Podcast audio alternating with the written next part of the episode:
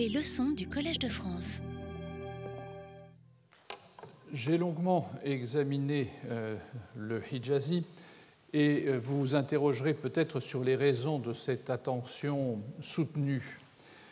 Il s'agissait en fait pour moi de cerner de la manière la plus précise possible les plus anciens manuscrits du Coran pour faire intervenir une dernière approche que j'ai mentionnée en commençant, mais euh, qui ne pouvait commencer à être appliquée avant d'avoir au moins, grosso modo, résolu la question de la datation, ce que j'ai fait la fois précédente. Cette dernière approche, qui est importante, je dirais même capitale, c'est la philologie, c'est-à-dire l'étude du texte lui-même, de son état, de manière à voir comment, à sa façon, il peut nous apporter euh, un éclairage sur la façon dont le texte coranique a été transmis, mais également sur sa chronologie. C'est vrai que la dernière fois, j'y ai eu marginalement recours en exploitant un indice spécifique, celui des voyelles brèves signalées par des points rouges, afin de cerner la, strate la plus ancienne de la transmission écrite, celle précisément où ces points font complètement défaut. Maintenant que nous avons identifié cette strate, nous pouvons entrer dans le texte et saisir son état dans les premières décennies de l'islam.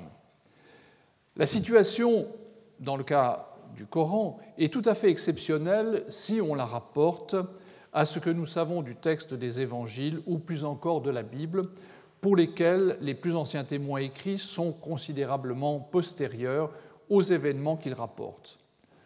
Dans le cas du Coran, en revanche, il existe, sinon une immédiateté absolue, on a vu que euh, sur ce point la tradition musulmane avait euh, une position un petit peu ambiguë, euh, il existe donc une quasi-immédiateté, puisque le laps de temps qui s'écoule est de l'ordre de la décennie, entre la prédication de Mohammed et les plus anciens manuscrits que nous possédons.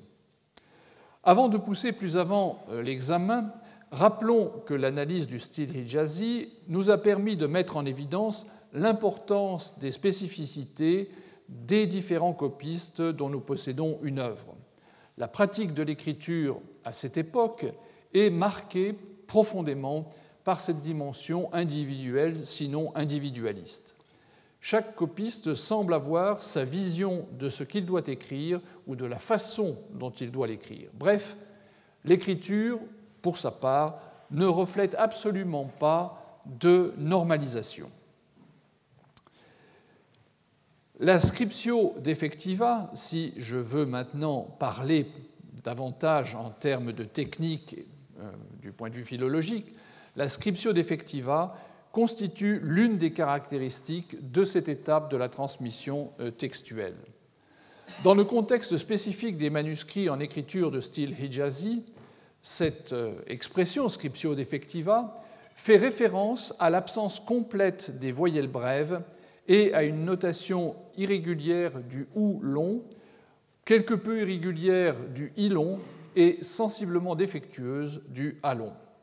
J'ai donc légèrement modifié la définition donnée par Régis Blacher que vous voyez euh, sur l'écran. L'écriture, remarquait-il dans son introduction au Coran, note les consonnes, les voyelles longues i et ou, assez souvent la voyelle longue a, mais jamais les voyelles brèves de s'éteindre. En outre, surcroît d'imperfection, certaines lettres de forme identique notent des consonnes différentes. Ainsi, en initiale, un signe unique rend B, T, Th, N et Y. La notion de scriptio defectiva implique le manque de certains éléments pour une lecture correcte du texte, et plus que lecture correcte, une lecture autonome du texte. Comme nous l'avons vu dans la définition de Blacher, elle touche schématiquement deux niveaux euh, différents. D'une part, l'écriture elle-même, en l'occurrence les points diacritiques et les voyelles brèves, mais on pourrait aussi ajouter d'autres signes complémentaires, et de l'autre, l'orthographe, dans un sens plus proche de celui que nous donnons à ce mot. Mais la situation est plus complexe dans la mesure où, comme nous allons le voir, l'orthographe de l'époque implique dans certains cas la présence de lettres supplémentaires, ce qui est paradoxal quand on parle de scriptio defectiva, qui suppose un manque. Et euh, donc, sur ce point, nous allons voir qu'il y a une spécificité tout à fait intéressante et importante.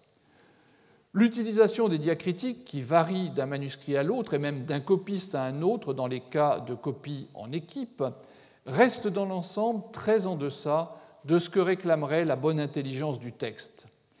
Il n'existe pas non plus de position commune, comme nous allons le voir.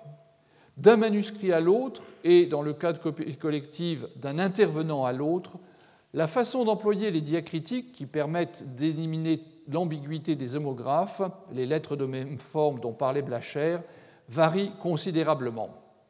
Sur l'écran, nous voyons une diapositive que vous avez déjà vue où je fais la comparaison entre un manuscrit de cette strate ancienne et une édition moderne du texte, et vous percevez, euh, même sans aller euh, plus loin qu'un simple coup d'œil, la quantité d'informations supplémentaires dans la page de cette édition moderne du texte coranique.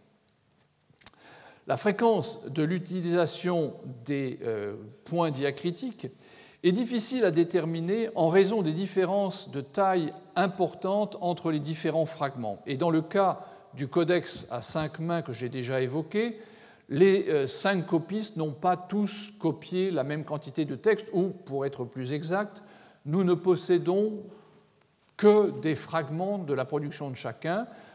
Dans deux cas, il s'agit d'un seul feuillet, donc avec un seul feuillet, on ne va pas très loin, et dans les autres cas, d'un petit peu plus de texte qui nous permet quand même de nous faire une idée. Quand on compare sur un tableau, ce qui est le cas ici, les pratiques des cinq copistes, on, révèle, on relève que seules deux lettres ne sont jamais ponctuées, le jim et le kof, et si on se limite aux contributeurs les plus importants, on remarque que la main C ne ponctue que trois fois une lettre dans les 16 feuillets qu'il a transcrits et qui nous sont parvenus. Les deux autres, A et B, sont plus libéraux dans l'emploi des points. Entre A et B, la différence la plus saillante tient au fait que A ne place pas de points sous les lettres. En effet, comme vous le voyez sur ce tableau, la, première lettre, BA, est une lettre qui est reconnue par la présence d'un point placé sous la lettre. A ne met pas de point sous la lettre. La même chose vaut pour la quatrième lettre, le Jim, qui est indiqué par un, point en dessous. Alors dans ce cas, nous n'avons pas d'exemple dans B, mais en revanche, nous le retrouvons plus loin pour le Ya, la dernière lettre. Là euh, aussi, il y a deux points sous la lettre initiale qui permettent de reconnaître la lettre Ya. A ne l'utilise jamais et B euh, l'utilise en revanche. La main B, donc, est plus généreuse de ce point de vue-là euh, en point que A, même si A, qui est le contributeur le plus important, donne l'impression d'utiliser beaucoup ces signes. Et la répartition des points diacritiques sur une page de manuscrit ne paraît pas non plus refléter une décision particulière. Il est en particulier frappant que les ta et les ya, deux lettres, deux consonnes très importantes puisqu'elles permettent de distinguer pour les formes verbales les deuxième et troisième personnes, soient si rarement indiquées. En outre, un survol du manuscrit permet de reconnaître chez A des moments d'activité plus intenses en matière de ponctuation. À plusieurs reprises, par exemple, sur un feuillet, une ligne concentre pratiquement tous les points, comme si le copiste euh, brusquement se disait il faut que je ponctue et commençait à ponctuer, et puis à la ligne suivante, son attention se relâchait. En outre, également, il ponctue très souvent des lettres qui n'ont pas besoin d'être ponctuées dans la mesure où nous les reconnaissons immédiatement. C'est le cas du nun final qui a une forme facilement identifiable. Il n'y a donc pas besoin d'ajouter le point sur la lettre pour savoir que c'est un nun mais le copiste le fait peut-être justement parce que c'est la lettre finale d'un verbe, par exemple, et que c'est une façon de montrer qu'il a terminé la copie de ce mot.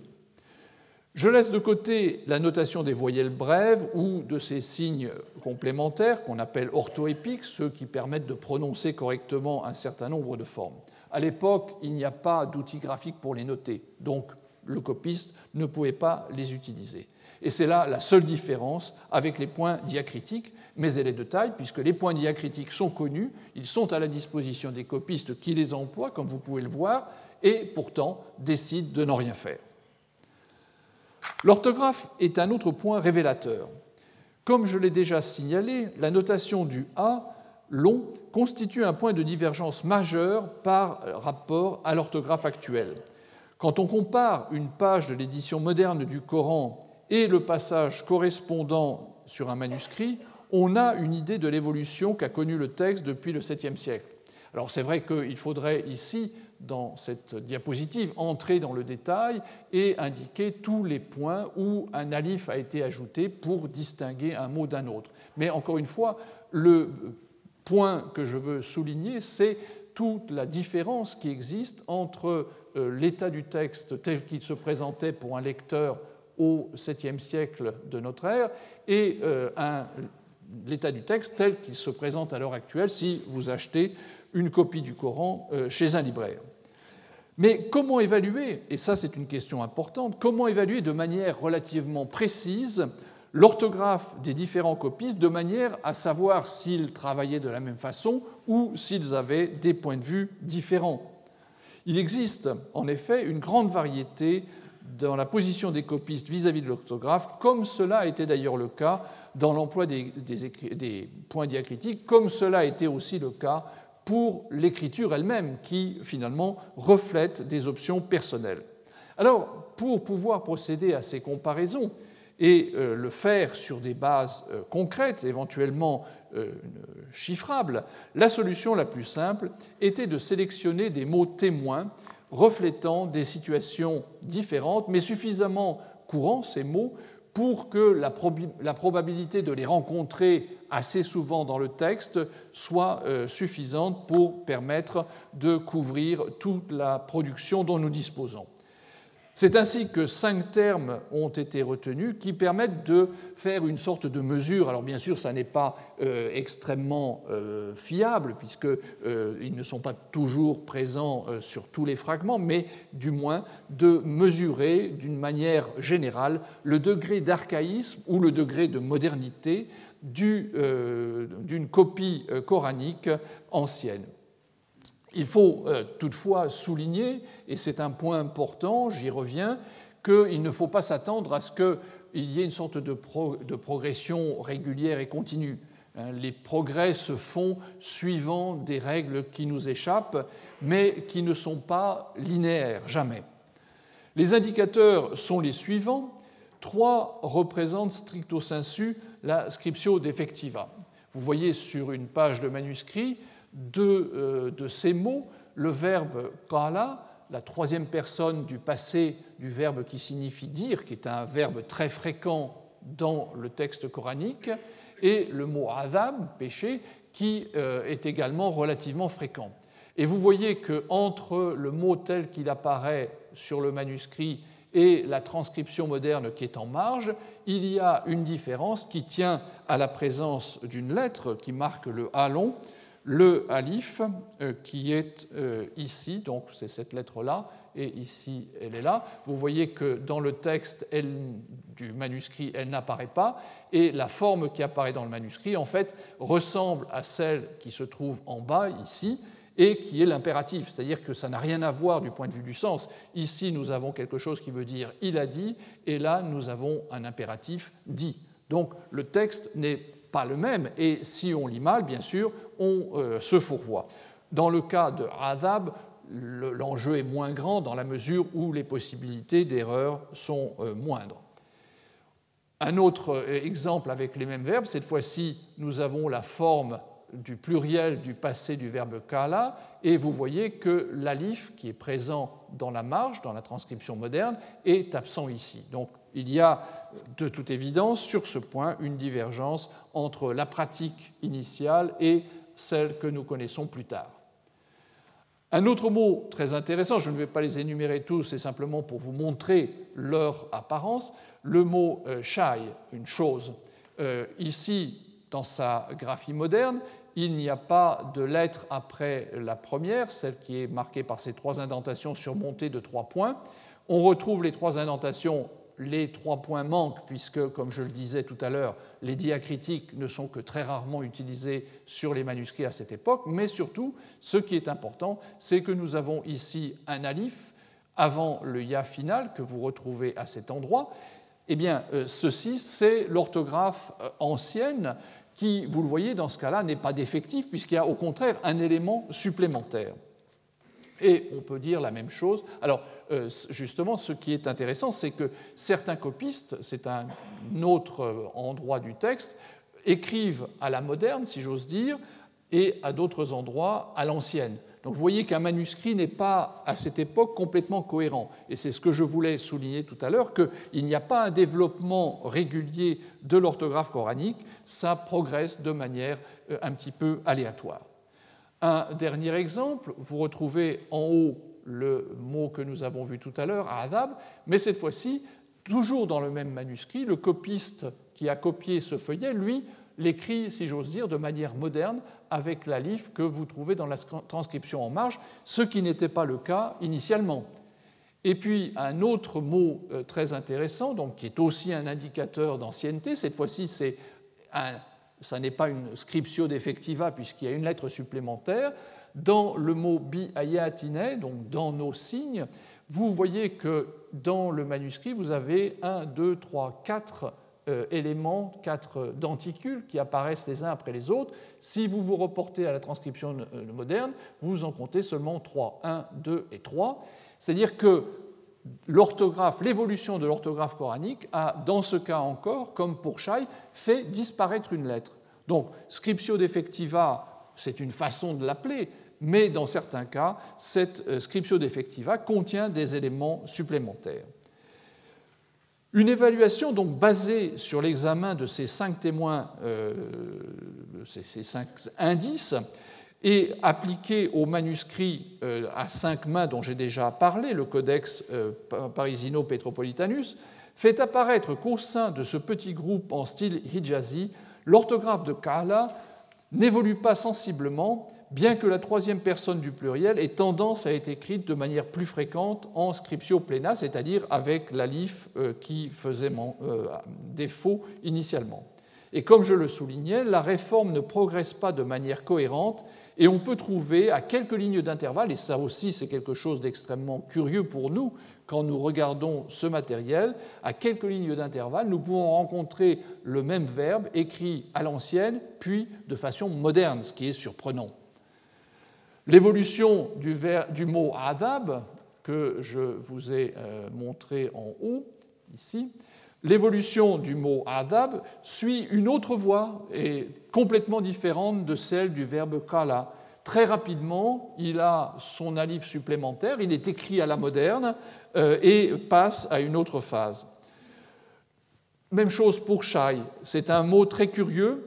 Très souvent, dans les manuscrits les plus grands, on a l'impression que l'orthographe ancienne se maintient, alors que dans les manuscrits plus petits, on a une orthographe moderne dans le sens où le alif est absent, alors que les deux sont contemporaines.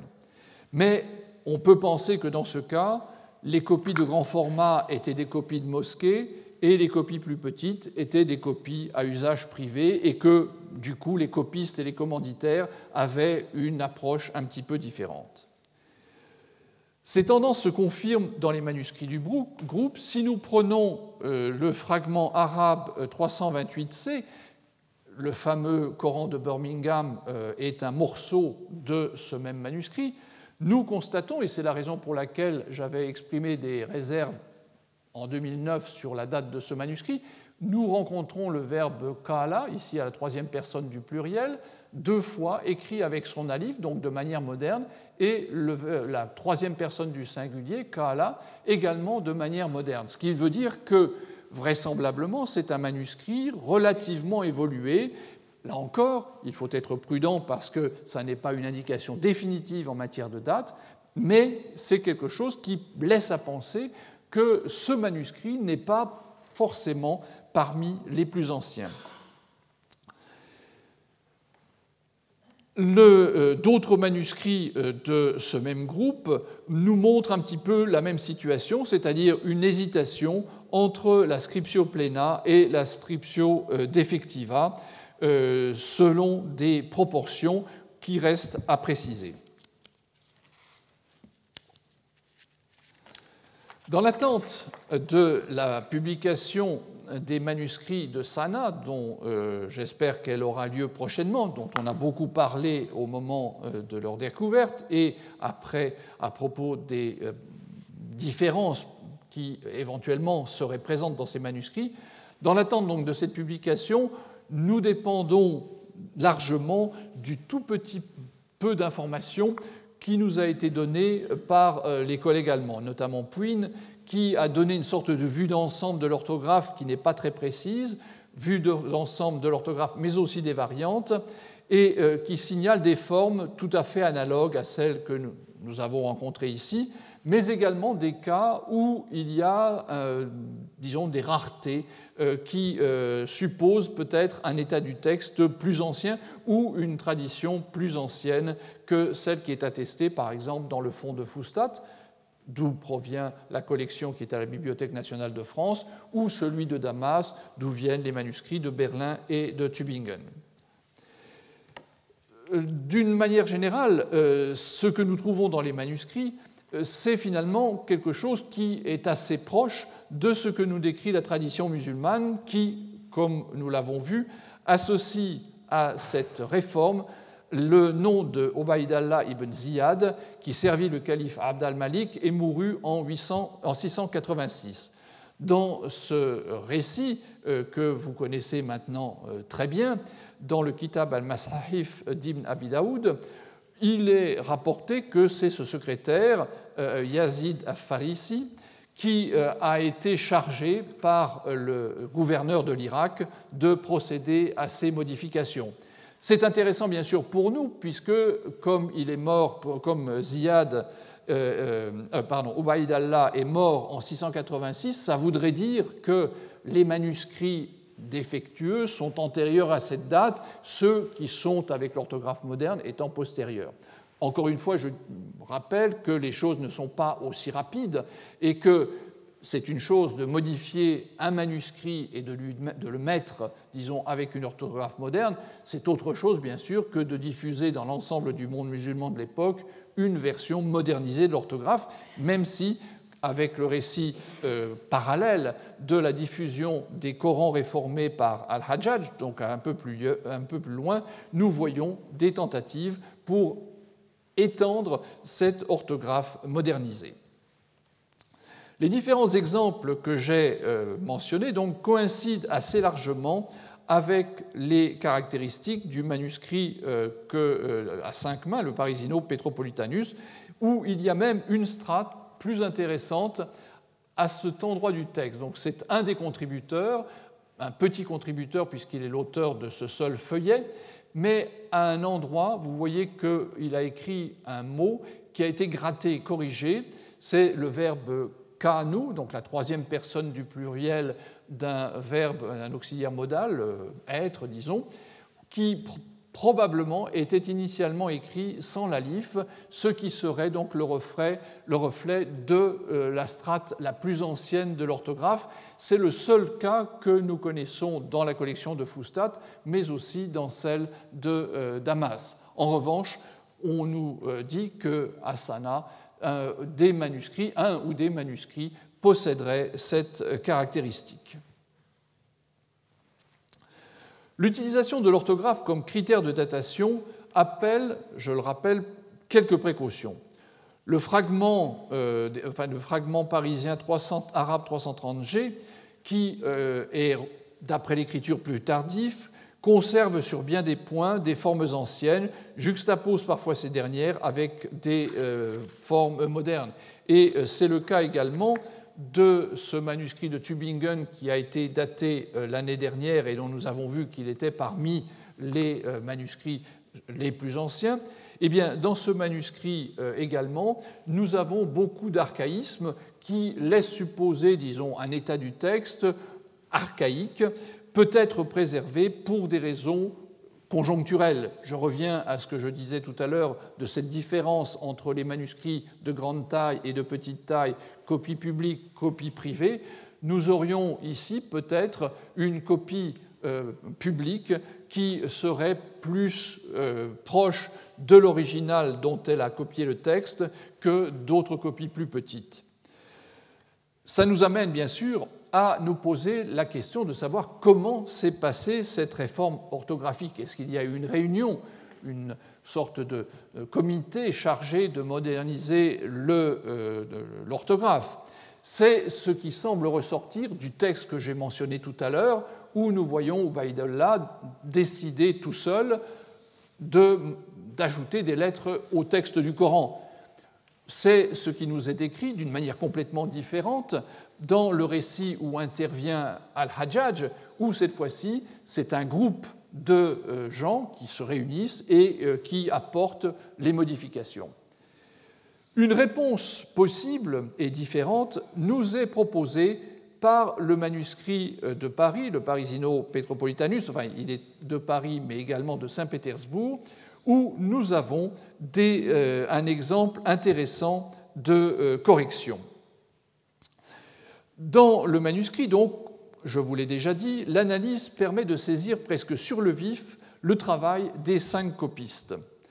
Les variations qu'on observe entre les différentes contributions laissent penser que l'opération de copie ne s'est pas faite ou du moins pas toujours, en transcrivant strictement le modèle. C'est-à-dire que les copistes n'étaient pas simplement devant une copie plus ancienne qu'ils recopiaient, ils étaient dans une phase où ils prenaient des initiatives.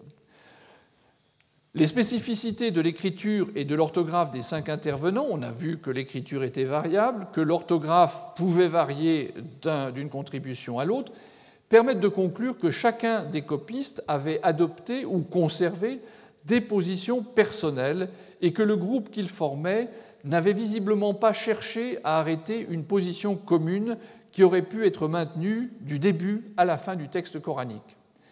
En d'autres termes, les cinq copistes n'avaient pas, avant de se mettre au travail, décidé qu'ils allaient écrire Kala avec un alif supplémentaire ou Shai sans alif. Chacun s'est mis à travailler comme il avait l'habitude de le faire.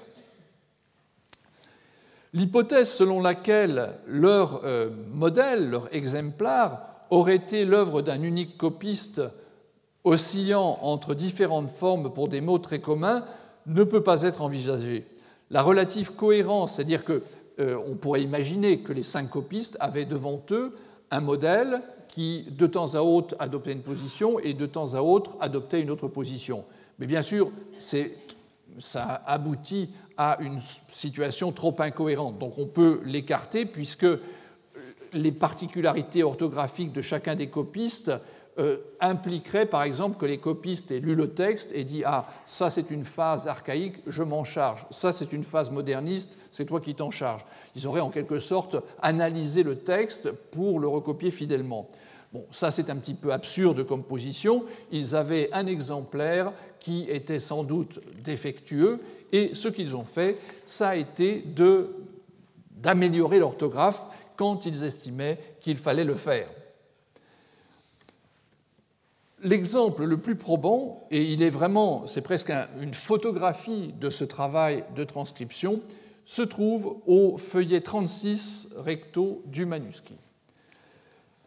Ce feuillet donc va nous permettre de saisir pratiquement sur le vif la façon dont travaillaient les copistes du 7e siècle, du début, de la deuxième moitié euh, du 7e euh, siècle. Vous voyez donc que j'ai indiqué avec des flèches euh, un certain nombre de mots et j'ai souligné un quatrième élément. Regardons ce qui s'est passé. Donc le copiste, qui est le même, a d'abord copié à quatre reprises une forme verbale indiquée par une flèche qui est la troisième personne du, pluriel de l'apocopée du verbe ra'a, qui veut dire voir, et il l'a fait, vous voyez, sans l'alif final. Le verbe est là, et vous voyez qu'il a rajouté un, un, alif dans les trois cas en essayant de le glisser plus ou moins bien entre les lettres. Donc il a copié initialement le texte en omettant cet élément, et puis il est arrivé à cette ligne où il y a une autre forme du même verbe, cette fois-ci la troisième personne du pluriel du passé du verbe, c'est-à-dire ils ont vu. Et à ce moment-là, il a dû se rendre compte qu'il avait oublié cet élément, qu'il a ajouté comme il le fallait. Euh, non, pardon, il s'est rendu compte donc qu'il avait copié euh, ce verbe et qu'il l'avait copié de manière exacte sans la livre finale. La livre que vous voyez là vient avec ce qui suit. Parce qu'à cette époque, de manière extrêmement curieuse, et c'est aussi une des particularités de l'orthographe ancienne, pour les verbes qui euh, se terminent par une euh, semi-consonne, euh, à la troisième personne du pluriel, il n'y a pas d'alif final. Si vous écrivez à cette époque kalou, ils ont dit vous mettez, vous écrivez le wao de la terminaison et un alif. Mais si vous écrivez raou, ils ont vu, alors là, non, on ne met pas d'alif. Et donc, le copiste devait être instruit dans l'idée que l'apocopée, donc une forme différente du point de vue du mode, devait être écrit avec l'alif. Donc ici, il s'est rendu compte que ça ressemblait trop à son verbe et il est allé ajouter donc les trois alifs supplémentaires. Donc c'est probablement comme cela que les copistes travaillaient, c'est-à-dire qu'ils se trouvaient face à des situations et ils devaient réagir. Ils devaient réagir en fonction de leurs connaissances et quand ils euh, avaient l'esprit ailleurs, eh bien, euh, tout simplement, ils restaient sur l'orthographe ancienne. L'examen de l'ensemble du manuscrit et de la façon dont chacun des intervenants a procédé fait pencher en faveur d'une décision personnelle, c'est-à-dire qu'il n'y avait pas, euh, le, copiste n'avait pas sous les yeux une sorte de petit mémorandum, il faut faire ceci, il faut rajouter un alif ici, il faut faire une modification sur ce point. Il réagissait en fonction de ses propres connaissances pour améliorer l'orthographe initiale du manuscrit. Ainsi, partant d'un exemplaire en scriptio defectiva probablement plus défectueuse que ce que nous voyons sur l'écran, les copistes ont apporté les améliorations qu'ils jugeaient nécessaires, chacun selon ses vues ou ses connaissances. Pas plus que pour l'écriture, il n'existe dans ce manuscrit un standard commun en matière d'orthographe. En revanche, le seul élément sur lequel ils sont tous d'accord, c'est la mise en page et cette absence de marge qui reste une des caractéristiques du manuscrit. Vous voyez que ici c'est la marge extérieure hein, et que les mots commencent euh, absolument euh, au contact de la marge. Et la perte de parchemin a été très limitée, ça nous le savons, pour d'autres feuillets. L'hypothèse d'une copie réalisée dans un contexte officiel où des consignes précises auraient été imposées aux copistes paraît peu vraisemblable dans ces conditions. Cela nous ramène de nouveau, comme vous le voyez, à une époque où le contrôle sur le texte n'est pas encore en place et où l'initiative personnelle joue encore un rôle important. Encore une fois, ce faisceau d'indices laisse apercevoir une attitude de relative flexibilité vis-à-vis -vis du texte coranique. Sans doute faut-il tenir compte des difficultés que pouvaient ponctuellement éprouver des copistes qui s'efforçait d'apporter à la transcription qu'il faisait, euh, dans ces conditions, des améliorations orthographiques, notamment dans le passage de euh, Kala écrit Kaf Lam à Kala avec un alif, et apportait ainsi une différenciation entre la troisième personne du singulier du passé et l'impératif. Ce changement qui constitue à mes yeux un seuil dans la progression du rasme, c'est-à-dire du squelette consonantique qui est écrit sur le manuscrit. Hein, c'est ce que finalement ce manuscrit a le grand avantage de vous permettre de voir ce que c'est le rasme. C'est exactement ces signes qui sont sur le parchemin. Après ça, quand vous regardez une page de Coran moderne, vous voyez tous les ajouts, les points diacritiques, les voyelles, etc. Et donc vous faites la différence entre les deux. Le rasme, c'est vraiment ce qui est euh, sur l'écran en, ce moment. Donc ce changement euh, de la graphie à l'ancienne sans le alif à la graphie avec l'alif constitue un seuil dans la progression du rasp vers une plus grande précision, et c'est elle qui différencie nettement ces Corans, ainsi que ceux qui leur sont postérieurs, du groupe de copies en écriture de style hijazi qui, dans l'ensemble, hésite à distinguer graphiquement les deux formes verbales.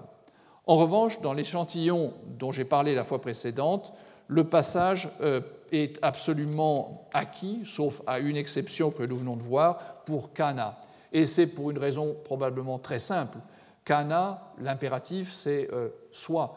Or, dans le Coran, un seul locuteur dit euh, kun, soit, c'est Dieu. Donc il n'y avait pas de problème pour identifier les passages où le sens était une intervention divine. En revanche, l'impératif kul dit est plus difficile à percevoir et demandait sans doute d'être bien sûr de ce que le sens du texte était celui-là.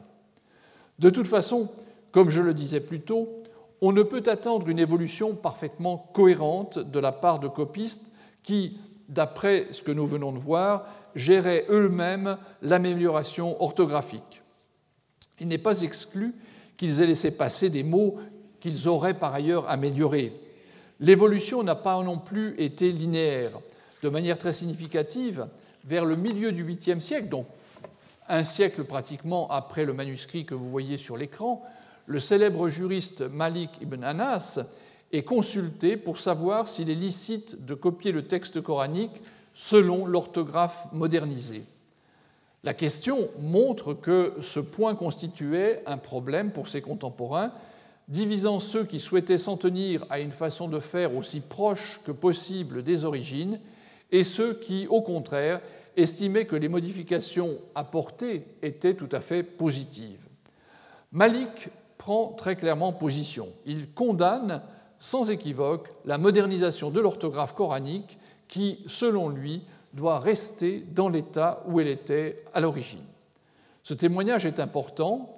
Il montre qu'il n'existait pas encore, vers le milieu du 8e siècle, une unanimité sur la question et qu'il existait deux camps, les anciens et les modernes, au moins dans les milieux qui prêtaient attention à ces questions, puisqu'une bonne partie euh, des musulmans, sans doute, restait à l'écart d'un problème qui était de nature surtout philologique. Nous pouvons donc penser que deux manuscrits copiés à la même date, donc postérieurement bien sûr à celui que vous voyez sur l'écran, deux manuscrits copiés à la même date, mais pour deux commanditaires différents, l'un appartenant aux modernes et l'autre aux anciens, pouvaient présenter deux degrés différents d'amélioration orthographique. Les nombreuses corrections que nous rencontrons dans les manuscrits où un utilisateur a gratté, par exemple, la partie inférieure du lame de Kala dans l'orthographe ancienne, de manière à lui donner la forme d'un alif, puis il a ajouté un petit lame dans l'espace qui euh, sépare le verbe du mot suivant, montre que cette tendance de fond gagnait du terrain en dépit de l'opinion de Malik. Ce point montre également que la transmission manuscrite représentait un enjeu réel, et là aussi c'est un point très important, les manuscrits constituaient quelque chose qui comptait pour les gens de cette époque, et les autorités de la stature de Malik étaient tout à fait impliquées dans ce débat. Dans la tradition musulmane, comme vous le savez, il existe différentes écoles de lecture, ce qui s'appelle en arabe euh, kira'at. Leur nombre a été fixé à partir de la fin du IXe ou au début du Xe siècle. Initialement, il s'agissait de sept écoles, un nombre qui s'est ensuite élevé à 10, puis 14, cette dernière liste complémentaire restant en fait marginale. Elles se définissent par des appellations géographiques, par exemple Médine, Koufa ou Basra, mais aussi de manière plus précise par le nom des autorités qui ont transmis le texte à l'époque ancienne. La version à l'heure actuelle la plus communément utilisée est liée à Koufa. Elle correspond à la lecture de Hafs, transmettant lui-même celle de Asim. Hafs et Asim étaient des autorités qui ont diffusé le texte au cours du 8e siècle. Schématiquement, ces écoles récitent ou lisent un texte consonantique, en principe identique, ce qu'on appelle le rasme, ce que nous avons vu donc sur la diapositive précédente, le rasme haussmannien, c'est-à-dire le rasme tel qu'il a été fixé par Haussmann au moment de la mise par écrit, avec des divergences portant sur la vocalisation brève, certaines lettres ponctuées, par exemple le ya ou le ta, et enfin la façon de diviser le texte en versets. Pour vous permettre de visualiser un petit peu euh, ces choses-là, je vous ai euh, reproduit ici une édition moderne du Coran, qui est d'ailleurs euh, pas forcément bien reçue dans tous les milieux musulmans, une édition moderne où vous avez le texte qui suit une des lectures, et puis dans la marge, vous avez le détail des variantes des autres lectures, c'est-à-dire que chaque fois, vous avez l'indication du verset et de la façon dont tel ou tel mot était lu. Donc vous voyez qu'il y a beaucoup de petites variantes, elles sont souvent petites, mais parfois elles peuvent être plus importantes et impliquer directement le sens du texte. Mais comme je le disais, dans ces systèmes, les divisions de versets constituent un point de variation, et ce, dès l'époque ancienne. la fixation de ces systèmes de, division en versets est fixée grosso modo vers la fin du IXe, début du Xe siècle. Est-ce que les manuscrits reflètent le même état de choses? Étant donné la rareté de la ponctuation diacritique, nous avons vu que les copistes hésitent à ajouter un point sur une lettre pour distinguer le nun euh, euh, du, ta, par exemple. Euh, étant donné donc la rareté de la ponctuation diacritique, on serait tenté de penser que pour la division en versets, il en allait exactement de même et que les copistes étaient extrêmement avares de points ou de signes divisant les versets. Or, surprise, les copistes sont dans leur très grande majorité extrêmement scrupuleux sur ce point. Comme nous allons le voir, les fins de versets sont indiquées par des groupes de plusieurs points, ce qui veut dire que le copiste ne faisait pas simplement une touche sur le parchemin pour indiquer la fin du verset, il s'arrêtait pour mettre euh, jusqu'à six points. Hein. Vous avez ici un très bel exemple de ces signes. Donc vous voyez, vous avez deux rangées de trois points ou trois rangées de deux points verticaux, comme vous voudrez, mais c'est quelque chose qui demandait de s'arrêter au cours du travail de transcription. Donc c'était quelque chose qui n'était pas euh, rapide. En revanche, mettre euh, un point sur une de ces lettres aurait été beaucoup plus rapide. Donc il y avait visiblement un enjeu réel et il souhaitait marquer les euh, fins de versets. Donc, dans le Codex Parisino-Petropolitanus, dont vous voyez un feuillet par la main A sur l'écran, euh, dans, dans, ce manuscrit, on a un exemple particulièrement précieux pour observer les procédures de copie dans les premiers temps. Les euh, séparations varient selon les copistes et dans la forme qu'elles prennent, et montre une sorte de signature, c'est-à-dire que vous avez le copiste qui fait ces divisions de versets de cette manière, vous en avez un autre qui le fait verticalement, un troisième qui fait simplement une rangée, bref, on a l'impression que c'est un élément de personnalisation de chacune des contributions. On distingue ainsi donc très nettement celles de la main A qui sont horizontales, de celles de B qui sont euh, verticales, de C, etc. Dans plusieurs copies, et dans, plusieurs éléments de euh, ce manuscrit et dans plusieurs copies, ce qui est très intéressant, c'est que nous avons une fin de verset à la fin de la formule initiale des sourates, la basmala. C'est-à-dire que pour certains copistes, c'est un verset, alors que d'autres copistes, dans le même manuscrit, considèrent que ça n'est pas un verset et donc il n'y a pas de point et ils viennent un peu plus tard. Et vous observez ici une autre main de mon manuscrit la main C, et vous voyez que lui a euh, une autre façon de ponctuer les versets avec euh, quatre points. Donc il y a un élément très euh, personnel dans la façon de faire.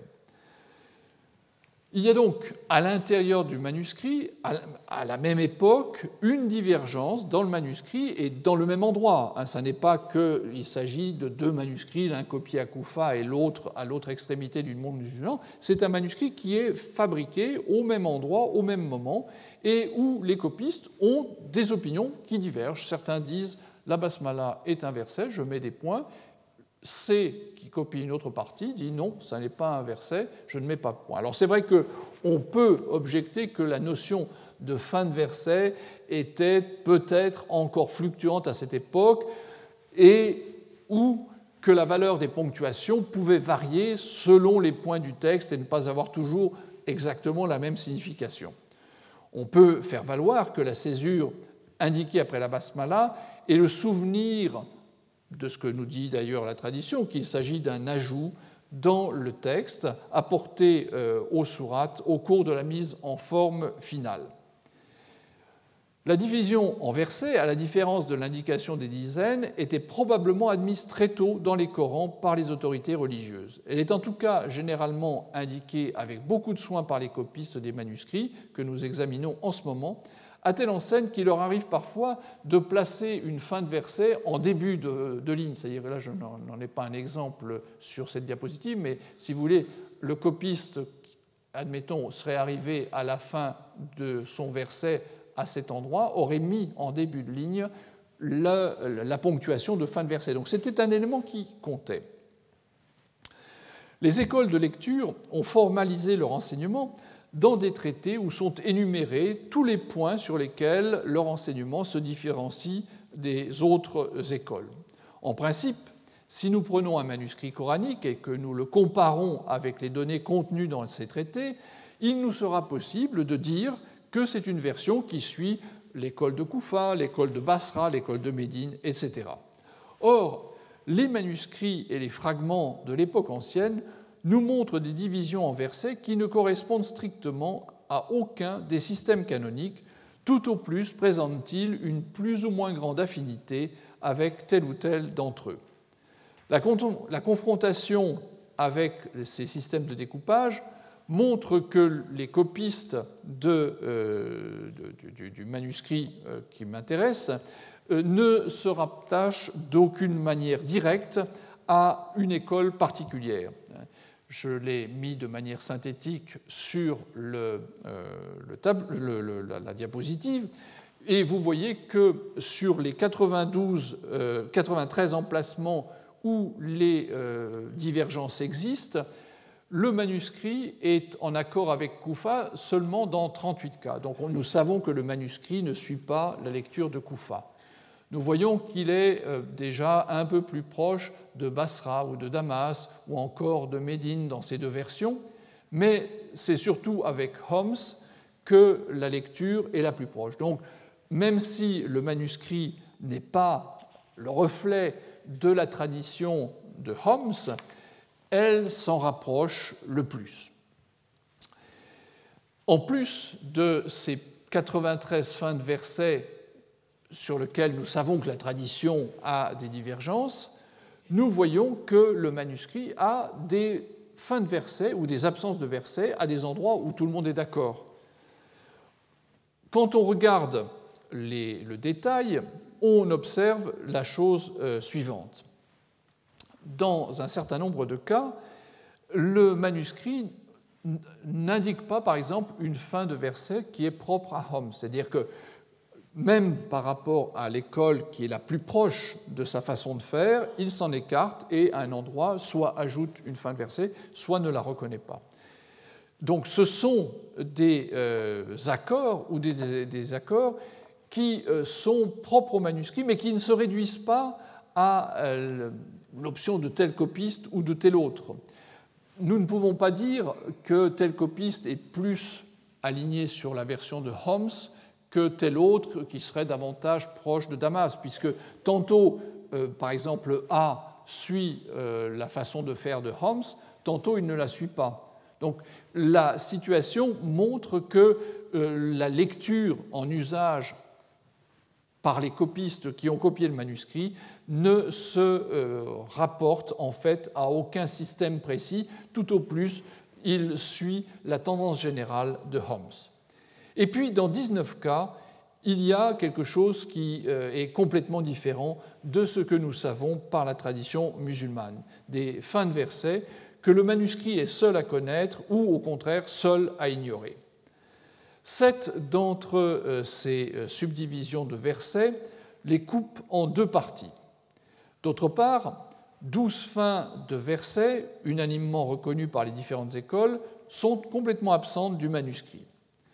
Donc, comme vous le voyez, il y a un système, et c'est peut-être sur ces 19 versets qu'il marque le plus son identité. Le plus fascinant, c'est que dans d'autres manuscrits, nous observons la même chose, c'est-à-dire que nous observons des euh, positions qui ne se rapportent à aucune école précise. Là encore, on est plus proche de Basra, on est plus proche de Damas ou de Homs, mais en aucun cas on peut superposer les manuscrits avec les enseignements qui ont été fixés généralement dans le courant euh, du 8e siècle. Donc, il faut faire un travail de comparaison, un travail de comparaison délicat, qui est d'autant plus hasardeux que dans certains cas, à la différence du manuscrit qui m'a servi de point de départ, nous possédons trop peu de textes pour avoir une série cohérente de fins de versets qui nous permettrait de mesurer une tendance. Nous allons ponctuellement reconnaître une variante, mais nous n'allons pas pouvoir dire ah ce manuscrit est plutôt proche de telle école que de telle autre. Il, faut, il y a un tout petit nombre de manuscrits suffisamment important pour que nous puissions nous livrer à cette, analyse.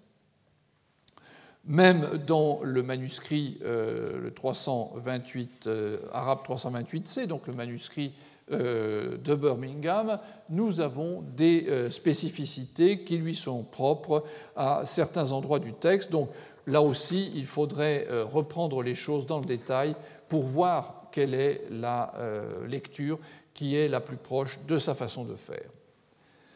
De manière très sommaire, comme je vous le disais, nous avons des indications sur le découpage en versets des fragments coraniques de Sana à la différence de ce qu'on croit pouvoir observer pour Fustat, qui serait plutôt euh, proche de Homs, mais là encore, ce jugement demande à être euh, vérifié de manière plus précise, Sana semble plus proche de Koufa, mais là, encore avec des césures en des emplacements qui ne sont pas reconnus par cette école. Donc même quand on a euh, une autre école comme Koufa, il n'y a pas d'accord complet.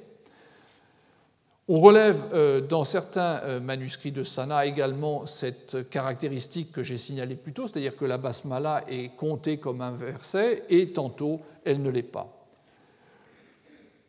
Nous avons vu le soin attentif apporté par les copistes à l'indication des fins de versets et les divergences qui existent entre ce que nous observons sur les manuscrits et les divisions canoniques en usage une fois que les écoles de lecture ou de kirat ont pris leur contour définitif.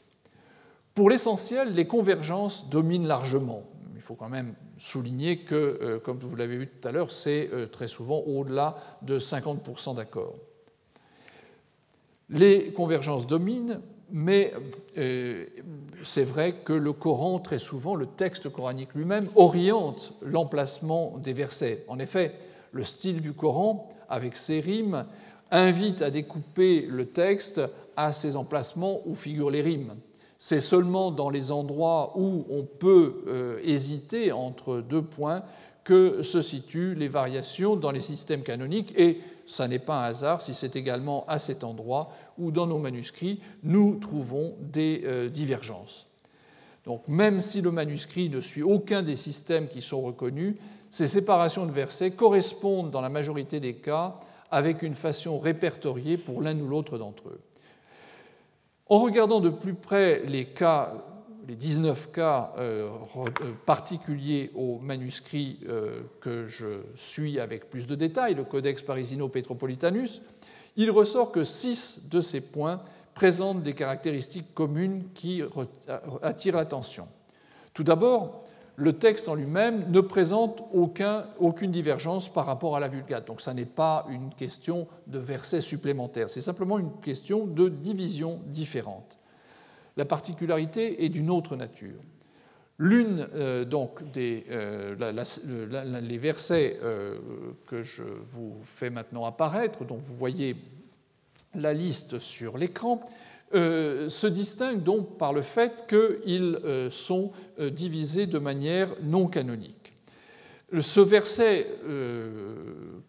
supplémentaire, cette division supplémentaire, cette rime qui ne s'accordent pas avec le contexte euh, sans doute la spécificité qui les unit. Quand on coupe, euh, là c'est ce que je vous présente sur l'écran, quand on coupe le, quand on reprend pardon, la liste des rimes, donc les versets se terminent celui-ci par Sabilan, Rasulan, Yatakun, etc. Donc si on compare avec les versets environnants, celui qui vient avant, celui qui vient après, pour le verset 4, 34, on voit que grosso modo ça peut coïncider. En revanche, Rasulan ne rime pas avec son environnement. Yatakun ne rime pas davantage, etc., etc. Donc il y a dans certains cas des, incongruités par rapport à ce qui devrait être la norme.